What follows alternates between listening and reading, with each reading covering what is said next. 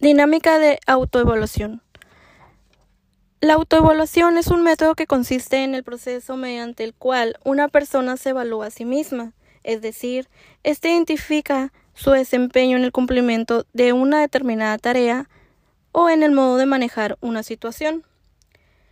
Para llevarse a cabo la autoevaluación requiere de un proceso de introspección, en el que el sujeto identifica las áreas de fortaleza y las áreas de mejora donde se entiende por áreas de fortaleza aquellos aspectos de la persona en que destaca su excelencia. Por tanto, las áreas de mejora se refiere a aquellos puntos débiles en los que el sujeto debe trabajar para mejorar. Esta técnica suele utilizarse especialmente con fines educativos y de orientación personal. Sin embargo, actualmente es una de las más utilizadas en, en los ambientes laborales, a fin de mejorar el rendimiento del personal y de la propia empresa a manera de mejorar toda su productividad. Autoevaluación en educación. Autoevaluarse es la capacidad del alumno para juzgar sus logros respecto a una tarea determinada. Significa describir cómo lo logró, cuándo o cómo sitúa el propio trabajo respecto al de los demás y qué puede hacer para mejorar. La autoevaluación busca comprometer a los estudiantes hasta transformarlos en sujetos activos de su propio aprendizaje.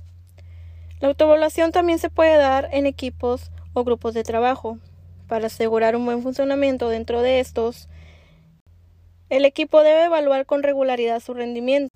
Es muy importante que los docentes diseñen un proceso que estructure y organice la reflexión dentro de los equipos.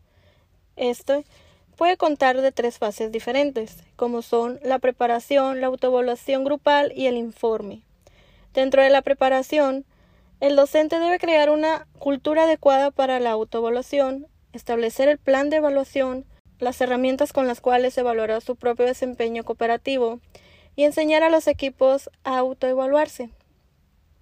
Dentro de la autoevaluación grupal, el docente debe asegurar las condiciones mínimas para que los equipos puedan reflexionar sobre su funcionamiento, garantizar también que los grupos sepan lo que tienen que hacer en cada momento y que cuenten con las herramientas necesarias para lograrlo, y estar checando el proceso para solucionar posibles problemas y prestarle la ayuda o el apoyo que necesiten. Por último, el informe que es finalmente para cerrar el proceso de autoevaluación grupal y sería necesario que los docentes recojan la valoración de los grupos con el propósito de utilizarla para contrastar su propia visión sobre el nivel de desempeño. La conducta. La conducta está relacionada a la modalidad que tiene una persona para comportarse en diversos ámbitos de su vida. Esto quiere decir que el término lo podemos relacionar como sinónimo de comportamiento, ya que se refiere a las acciones que desarrolla un sujeto frente a los estímulos que recibe y a los vínculos que establece con su entorno. Las características de la conducta.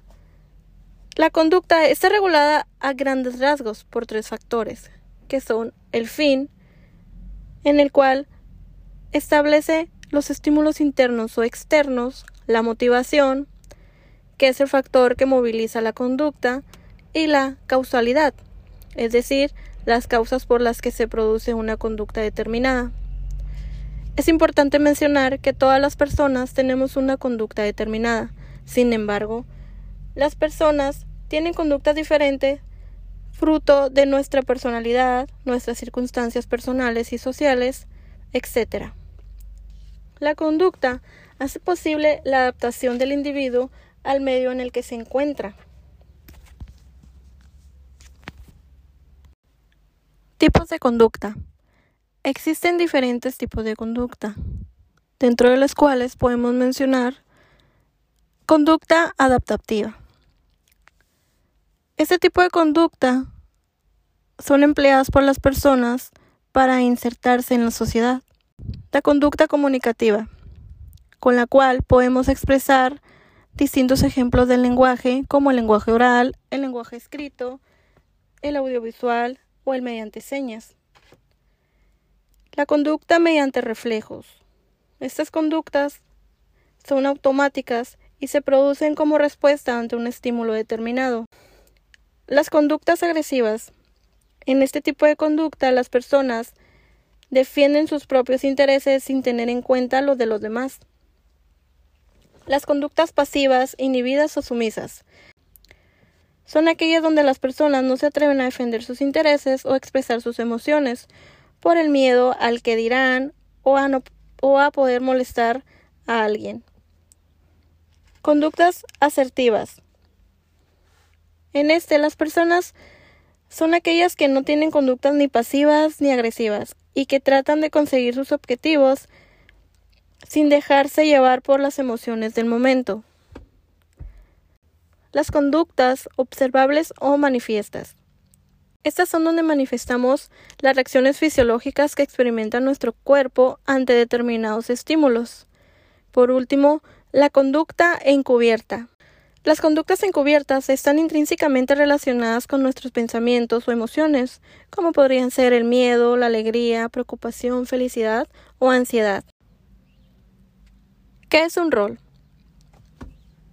El rol es el papel o función que alguien o algo representa o desempeña por voluntad propia o por imposición.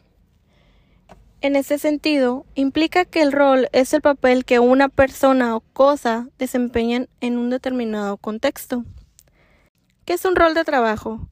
El rol de trabajo consiste en un concepto que comprende las tareas específicas a realizar en un entorno laboral, a fin de asegurar la productividad y resultados del resto del equipo. Existen diferentes tipos de roles de un equipo de trabajo como son el rol de acción. Este se trata de la persona que impulsa y finaliza una tarea. El rol social es el encargado de coordinar el equipo e investigar los recursos que se van a implementar. El rol mental. Este es el experto y el cerebro de la operación. A partir de estos tres roles o patrones se establecen los siguientes tipos de rol de trabajo. Cerebro uno de los roles de trabajo más importantes, ya que es el creativo que se encarga de aportar dicha creatividad y el potencial, aunque algunas veces se resisten a las habilidades comunicativas. Monitor o evaluador. Este es el juez o la persona que se encarga de aportar la lógica y la coherencia al trabajo y al equipo. El coordinador. Este rol se centra principalmente en cumplir los objetivos de la empresa o el equipo, mediante la correcta motivación y gestión del equipo y de los recursos. El investigador de recursos. Se trata de aquella persona que aporta nuevos conocimientos extraídos tras arduas investigaciones y tienden a ser entusiastas a pesar de no desarrollar bien las ideas que presentan.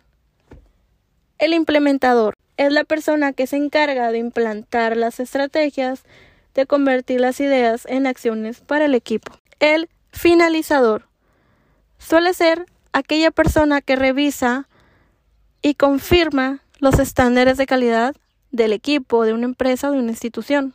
El cohesionador es el empático del grupo y encargado de aportar el aspecto emocional al equipo. El impulsor como su nombre lo indica, nunca baja la guardia y se encarga de mantener al equipo motivado, aunque algunas veces es de utilidad, en otras tiende a ser aburrido, pues siempre quiere resaltar o estar hablando de, de temas que a lo mejor para los demás no son de tanto interés.